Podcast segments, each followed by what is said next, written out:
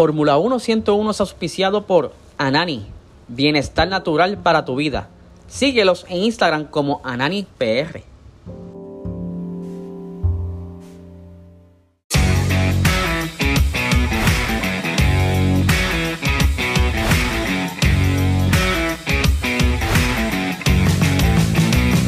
Esto es Fórmula 1 101.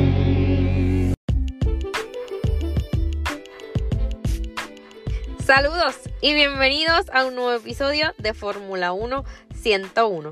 Mi nombre es Mariceli y hoy les traigo un tema fresquecito sobre una noticia que salió recientemente como el martes, o sea, ayer, y es que la comisión de la Fórmula 1 se estuvo reuniendo eh, para discutir algunos cambios dentro de la reglamentación y otros asuntos técnicos y financieros y otros aspectos importantes que les voy a estar hablando y explicando. Y otra de las temitas es que ya casi comienza la pretemporada de la Fórmula 1 para esta temporada 2023, donde se va a celebrar este jueves, viernes y sábado. Eh, las diferentes escuderías van a estar rodando esos días. Obviamente les voy a explicar en qué consiste, precisamente los horarios y cómo podemos verla, cuáles son los pilotos que van a estar, cuáles son algunas de las reglas. Así que ya ya queda muy poco para que la Fórmula 1 comience este fin de semana, no, el próximo, donde finalmente ya tenemos la primera carrera en el circuito de Bahrein, donde también se van a celebrar eh, los test de pretemporada. Así que nada, vamos a darle. Bueno, comencemos con lo que le mencioné anteriormente y es que la comisión de la Fórmula 1 celebró eh, su primera reunión del 2023 eh, el martes, eh, porque ya se acerca el inicio de una nueva temporada de la Fórmula 1 y allí se debatieron una serie de asuntos importantes y se acordaron también unos cambios en la reglamentación que incluyen un nuevo compuesto de neumáticos para clima húmedo, cambio en algunos circuitos y asuntos técnicos y financieros que les voy a explicar ahora. Bueno, ¿qué es la comisión de la Fórmula 1? Pues el grupo de trabajo eh, que está presidido por el presidente eh, y director de la Fórmula 1, Stefano Dominicali.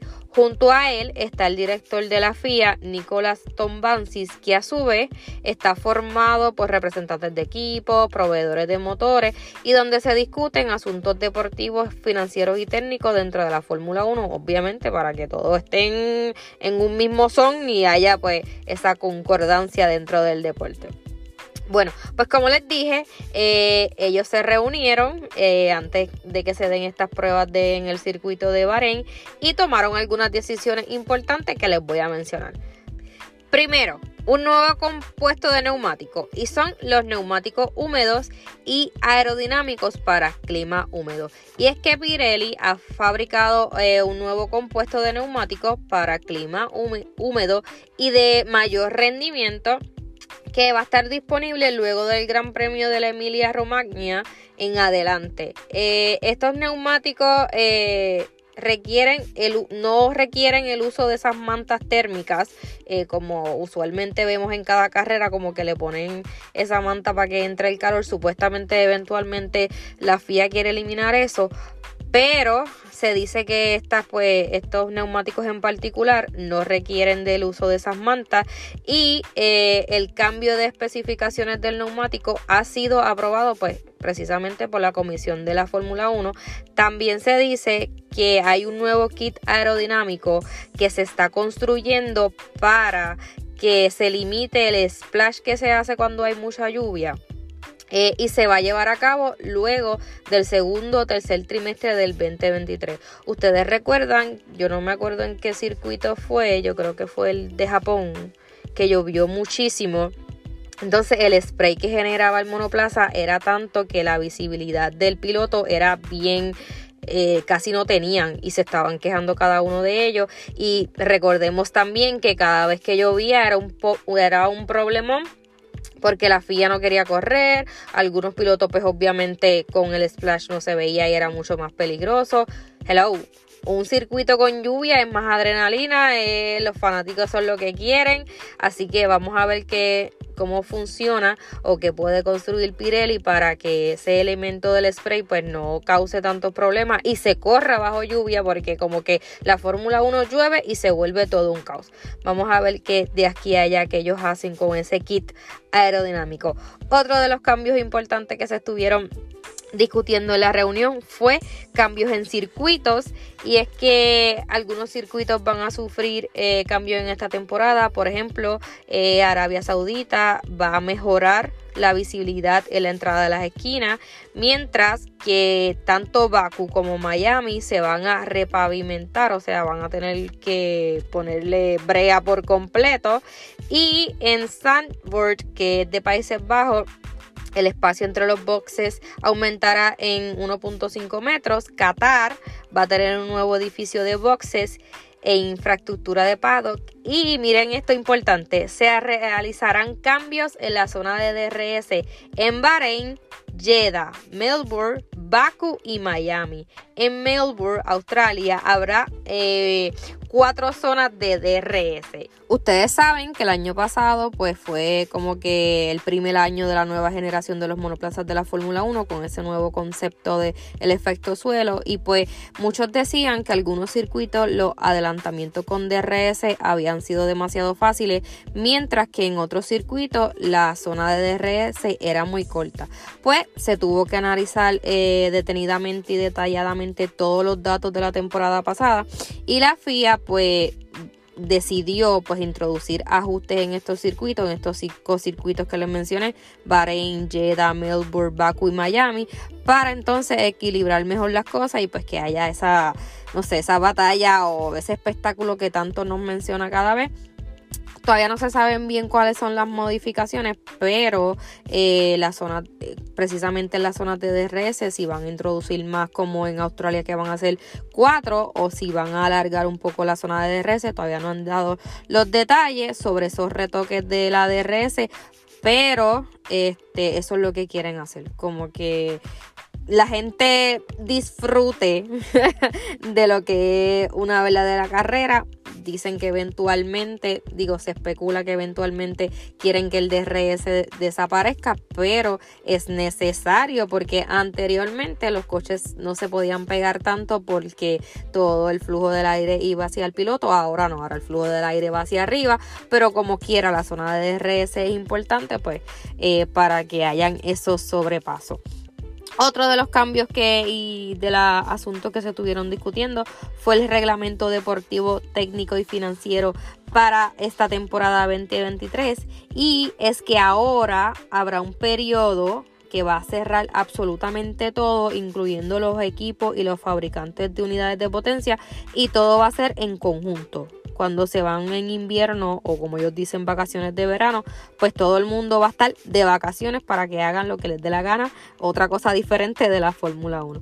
Además, este se agregó eh, una redacción en las reglas para garantizar que las carreras más cortas tengan los puntos reducidos. Ustedes saben que hubo ese problemón en Japón.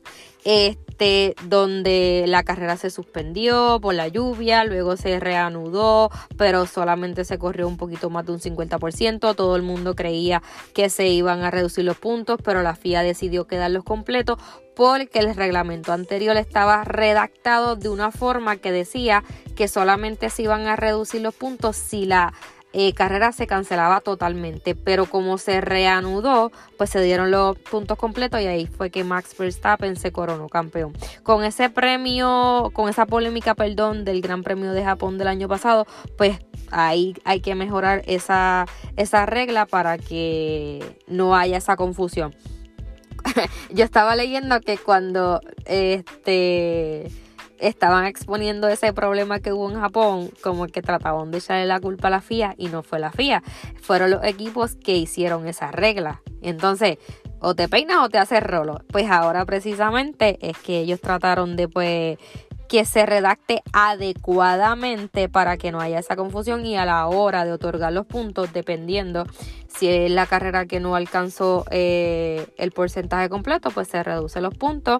Si se, si se canceló y se volvió a reanudar, pero tampoco se, eh, se corrió completamente, pues otro tipo de puntuación y así sucesivamente. Otra de las cositas importantes es que eh, las carreras que incluye la sesión de sprint eh, va a haber eh, una posibilidad de que los equipos cambien piezas que se dañen fácilmente, eh, lo que les permite hacerlo desde la clasificación del viernes. Aquí están un poquito eh, flexibles en cuanto a eso, ya que obviamente son más carreras al sprint, eh, puede pasar cualquier eventualidad y van a tener la oportunidad de poder reparar esas piezas que se dañen constantemente o muy fáciles. Relacionado a eso, básicamente lo que se estipuló fue que hay un cambio en la organización en el Park Main, que es el parque cerrado, durante esos fines de semana de las carreras al sprint. Ahí los equipos van a tener mayor libertad, o sea, son un poquito más flexibles para cambiar esas piezas que se dañen con frecuencia por todas las sprint race que hay. Otro de los aspectos importantes y decisiones que se tomaron allí es que también hubo un aumento en el límite de costo de 1.2 millones a 1.8 millones de dólares por cada premio que supere el límite de 21 carreras que se establece en el, en el reglamento. Obviamente ahora son 23 carreras, o sea que tiene que haber un aumento. Sobre todo lo hicieron así porque particularmente eh, las carreras adicionales eh, normalmente han sido fuera, fuera de Europa y obviamente el costo va a ser mucho elevado por la inflación, por, la, por el transporte. Así que para algunos equipos debe ser beneficioso que le subieran un par de millones para el límite de costo y no se excedan de ese tope presupuestario que tiene cada escudería. Otra de las cositas que quería eh, decir, y obviamente hablando de DRS anteriormente, es que no sé si les había comentado, salió hace un tiempito, pero precisamente hablando de DRS, es que también la Fórmula 1, la junto con la FIA, eh, quiere llevar un formato de clasificación revisado. ¿Y de qué se trata esto? Es que a partir de ahora del 2023 van a haber dos eventos eh, donde ellos quieren evaluar ciertas cosas para que en el futuro, si funcionan, pues implementarlas. Es que eh, dentro de esos dos circuitos va a haber una clasificación que van a ser unos neumáticos obligatorios. En la sesión de clasificación de la Q1 van a utilizar neumáticos duros eh, van a utilizar el AQ2 eh, los neumáticos medianos, los amarillos. Y por último, eh, los blandos que son los rojos los van a utilizar en la Q3. se permitirán obviamente los intermedios o los full wet si son las condiciones, si las condiciones así lo ameritan.